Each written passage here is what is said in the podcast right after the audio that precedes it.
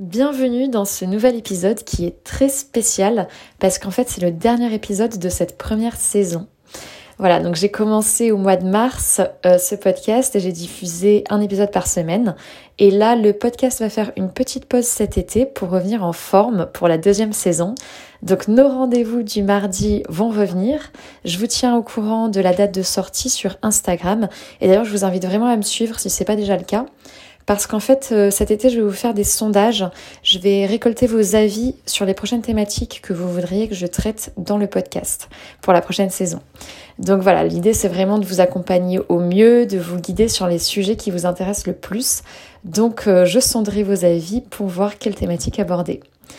En parlant d'accompagner, d'ailleurs, je tenais à dédier un épisode complet sur le fait d'être guidé dans l'atteinte de ses objectifs et sur le bien-être de façon générale. En fait, quand il s'agit de bien-être, il y a énormément de choses différentes à prendre en compte. Je pense que vous vous en rendez compte. Et c'est souvent compliqué finalement d'arriver à y voir plus clair et de prendre les bonnes décisions au quotidien. En fait, il y a souvent un manque d'information, parfois même un manque d'inspiration et de motivation. Donc, il existe de plus en plus d'accompagnement et c'est donc euh, la thématique de l'épisode d'aujourd'hui, être guidé pour optimiser son bien-être. On dit souvent qu'il faut écouter son ressenti pour faire les bons choix. Mais évidemment, ça ne suffit pas malheureusement, c'est pas aussi simple. On peut effectivement s'appuyer sur son ressenti, mais uniquement dans la mesure où on a déjà certaines bases en tête. Il faut déjà en fait avoir un minimum conscience de ses besoins et de ce qu'on consomme au quotidien. Dans ce qu'on consomme, je fais référence à l'alimentation, mais aussi aux cosmétiques, hein, par exemple. Pour vous donner un exemple, que je vais vraiment caricaturer hein, pour euh, bien illustrer mes propos, mais voilà, on pourrait dire euh, moi, le matin, j'adore manger des céréales au chocolat, de la brioche et du Nutella, et je sens que ça me fait vraiment du bien. Voilà, ça me met de bonne humeur, ça me donne plein d'énergie pour la journée, j'ai pas de problème de digestion, j'ai pas de somnolence, je dors même mieux le soir, je prends pas de poids, etc. Tout ça, c'est pas impossible. Hein. On peut vraiment se sentir bien en ayant une alimentation qui n'est pas adaptée. Mais au bout d'un moment, il y a des limites en fait. C'est un bien-être qui ne va pas perdurer.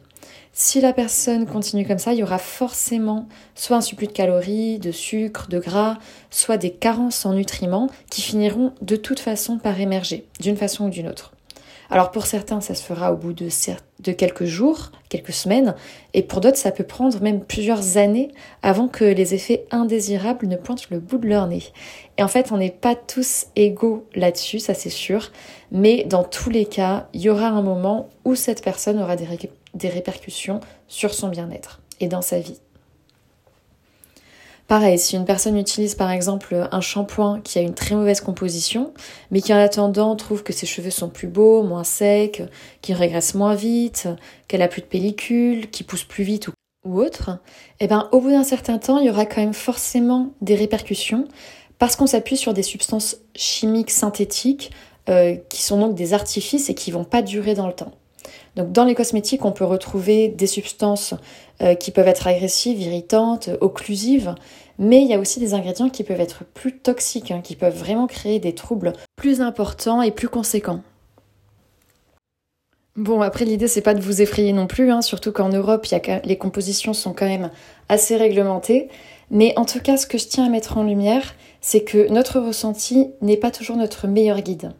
À mon sens, il y a des notions à intégrer pour savoir euh, vraiment faire les bons choix en ce qui concerne notre corps, dans la façon de s'alimenter, de faire du sport, dans l'importance de se détendre, etc. Et tout n'est pas inné en fait. Il y a des choses à savoir, des comportements à mettre en place, parfois des changements à opérer pour s'aligner et vraiment prendre soin de soi.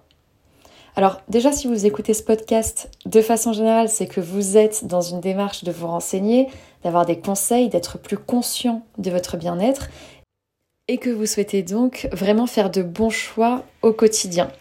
Alors déjà, je vous en félicite.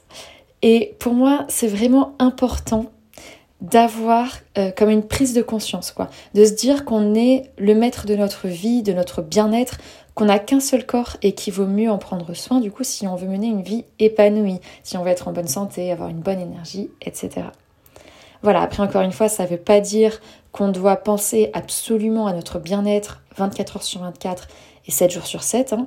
On va aussi manger des choses qui sont moins saines, peut-être boire de l'alcool, faire moins de sport pendant certaines périodes. Bref, l'idée c'est pas d'être à cran et d'être à 100% parfait, c'est juste de prendre conscience en fait que nos comportements ont un impact sur notre bien-être et d'avoir une certaine mesure de cet impact. Voilà, après on fait nos propres choix en fonction de nos envies du moment. Je mets vraiment l'accent sur la déculpabilisation. La vie est faite de plaisir, il faut savoir en profiter pleinement, c'est ça aussi prendre soin de soi. Tout est toujours une question d'équilibre. Le problème c'est que parfois cet équilibre, on ne sait pas très bien comment le situer. On ne sait pas si c'est trop ou pas assez, si c'est juste, si c'est sain, euh, à quel moment est-ce qu'on dépasse la limite, s'il y a une limite d'ailleurs. Enfin bref, le fait de trouver son équilibre n'est pas toujours évident. Et c'est même pas étonnant parce qu'on l'apprend pas à l'école, hein, tout ça finalement. Alors, entre ce qu'on lit dans les magazines, ce qu'on voit sur les réseaux sociaux ou dans les autres médias, c'est sûr que ça reste assez difficile de visualiser de vraiment visualiser cet équilibre. Pour vous donner un exemple, moi à un moment je pensais que l'équilibre c'était que je pouvais manger un peu tout et n'importe quoi, que ça allait à partir du moment où je faisais beaucoup de sport à côté pour éliminer. Ensuite j'ai pensé que je pouvais faire un écart une fois par semaine en alimentation.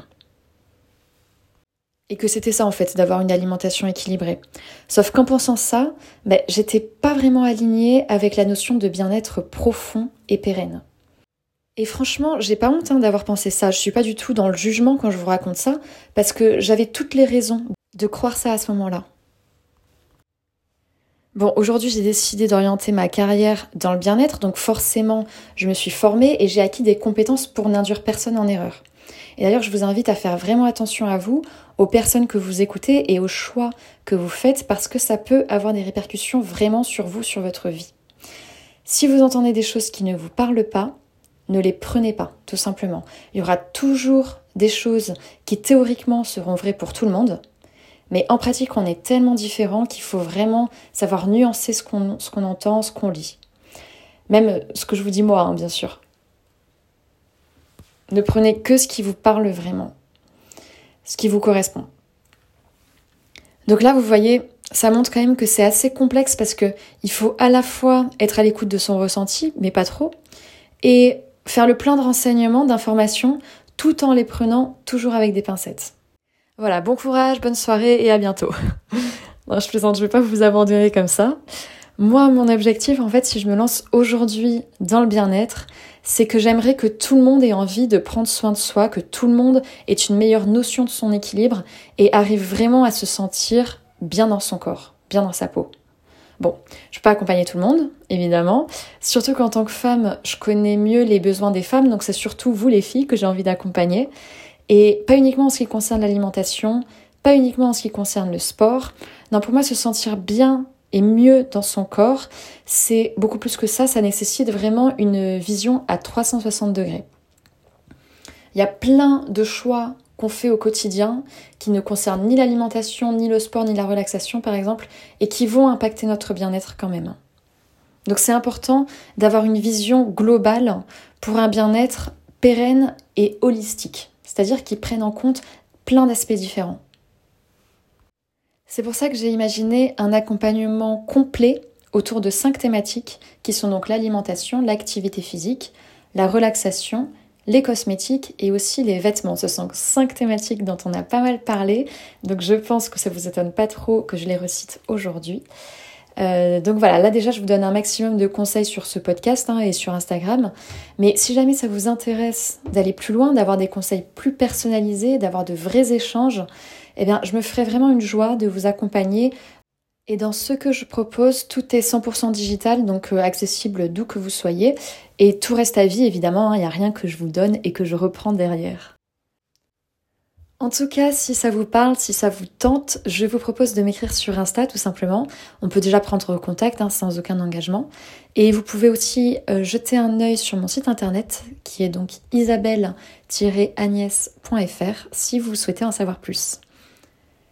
Voilà, je vais pas développer les offres ici parce que c'est pas du tout l'objectif du podcast, mais je tenais quand même à évoquer la notion d'accompagnement parce que c'est tout à fait normal d'avoir des difficultés à trouver son équilibre quand on est seul face à soi-même.